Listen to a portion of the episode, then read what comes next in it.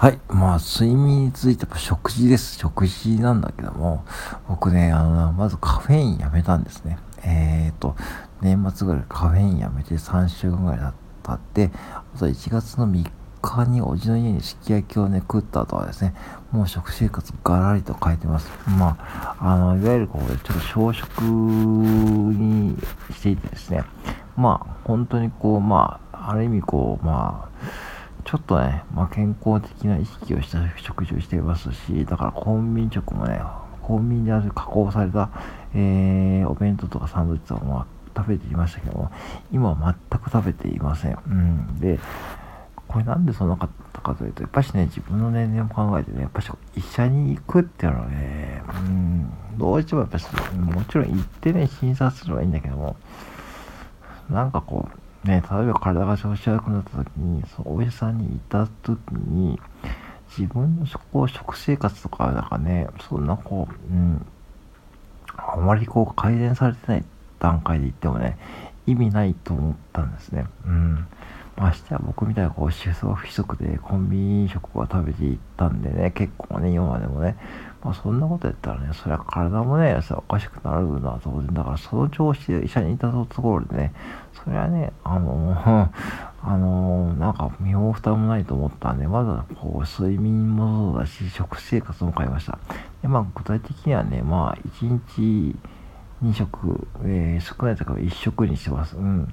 で、夜勤の休憩中も、まあ、カップ味噌汁を買って飲んでるくらいかな。まあ、ゆで卵とカップ味噌汁、あとバナナとかね、そんな感じで、まあ、軽食にして、まあ、振り返って、まあ、極力ってか、ほとんどこう、コンビニで、ね、まあ、廃棄されるようになって、こう、ね、サンドイッチパンとかね、ああいうのも全然食べていません。で、あのー、これコンビニで働いてて思うのはですね、やっぱりね、コンビニ食品は加工食品でね、特に気をつけてほしいのがね、やっぱりパンなんですよ。でね、あのー、これもよく言われてますけども、あの、皆さん、賞味期限よりもね、原材料名を見てほしいんですね。うん、で、特にパンとか菓子パンは、まあ食べるなとは言われるけども、僕は食べなくなっちゃったんだけども、ぱショートニングとかマーガリンとか、ああいうもんですね、やっぱし、やっぱりね、やっぱし体に塩をきたきたすと思うし、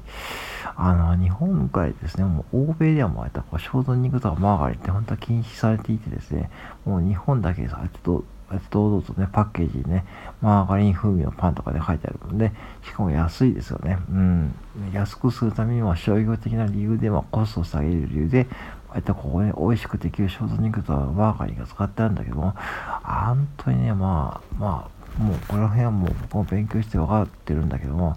まあ、やっぱり体に与える影響大きいです。うん。だから、菓子パンは特に僕は本当お勧めしないです。うん。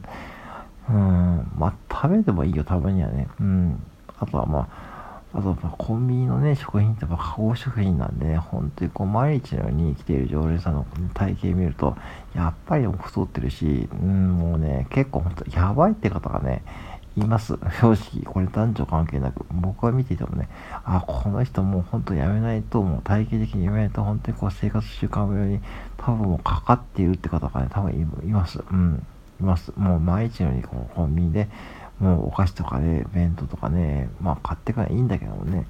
それやっぱし、こう、それやっぱし良くないです。良くないです。絶対に良くない。うん。だからぜひね、皆さんね、賞味期限じゃなくて、原材料名いっぱい見てみてですね、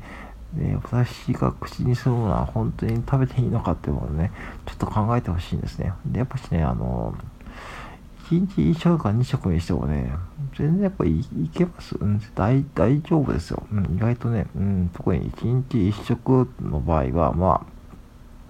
あ、まあ、さっき玄米も取り入れてるんだけど、本当に玄米とかちょっとね、えー、使ってですね、まあ、本当にまあ、あまりこう、胃に負担にかけないようにしているんですよね。うん、で、まあ、そういうことしながらやっていくと、まあ、体もね、おそらくそんなにこう、不健康にならないと思うんで、そこをまず変えていった上で、まあ、まずね、自分にできること何かってことですよね。うん。で、そうしないといくらお医者さんにこうかかったところでね、それはね、あの、食生活とかね、その生活サイクルが出られたらね、それは元も子もなくね、まあ、薬を処方されてね、治療を受けて終わると、なんか治るかもしれないけども、根本的にこう自分の体っていうのはね、やっぱりこう自分で経営するっていうのはやっぱ基本なんで、そこをまず変えていかないとね、いくらこうお医者さんにかかってもね、もう無駄、時間とお金の無駄になると思います。うん。で、よくね、日本の、よくその昔からのこう文献とかね、ちょっと見ると、結構やっぱ人間の体ってちゃんとね、その、うん、ちゃんと免疫システムがあって、ね、修復システムがあるんで、それをやっぱりしかすのはやっぱしこう食事ですね。やっぱしこう、あとは小食に限るというか、やっぱこう昔ながらの日本食っていうのは、やっぱこう世界でも評価されているんで、そこをまあ生活にこううまく取り入れていくことで、まあね、あの、うん多分そんなにこう、体不調にならないかなと思います。で、今、アマゾンでもね、本当にいい食材売ってるし、まあ確かに高いですよ。うん、高いけども、うん、ただそこにこうお金を惜しむんじゃなくて、まあそこはやっぱお金をかけるべきだと思うし、なんかこう、その、確かにね、僕もマックとかも最近行かないんだけども、マクドとかもさ、行ってもいいけども、まあやっぱしね、やっぱりもうマクドで働いていたけど、マクドのね、商品もやっぱそんないいもんじゃないですよ、ぶっちゃけ。だから、結局商業的なこう食品ってのは、みんなこうひっくるめてね、まあ、チェーン店特にも、そんなにいいものは使ってないんで、そこを自分で見極めていくことが必要だし、やっぱそこをやった上で、ちゃんと、なんかこう、どうしてもちょっと気になるのであれば、まあ、お医者さんに行くのはありだと思うけども、まずは、まず自分でできることをやって、っていってからじゃないとですね、多分ね、そう、これがね、その根本的にこう変わってくるような気がするんですね、医療制度もね。うん、だから今医療制度もね、えー、健康、あ負担が3割ですよね。うん、だから普通にそれが多分ね、3割じゃなくて5割とか6割に上がってくから可能性はしてくるっていうか、もう上がらないと思う。ね、あの健康保険も維持できない段階に来てるし、うん、だからそういう意味でいくと、まあ今のうちからそういうふうにこう自分でこう、なんとかこう、ね、うん、なんかこうできるとこから、まあ、改善していけばいいなと思いました。うん。ということでね、やっぱこう睡眠と食事ですね。あとはまあ、あと運動っていうのはね、まあ、運動はまあ、また次回お話しします。はい、以上です。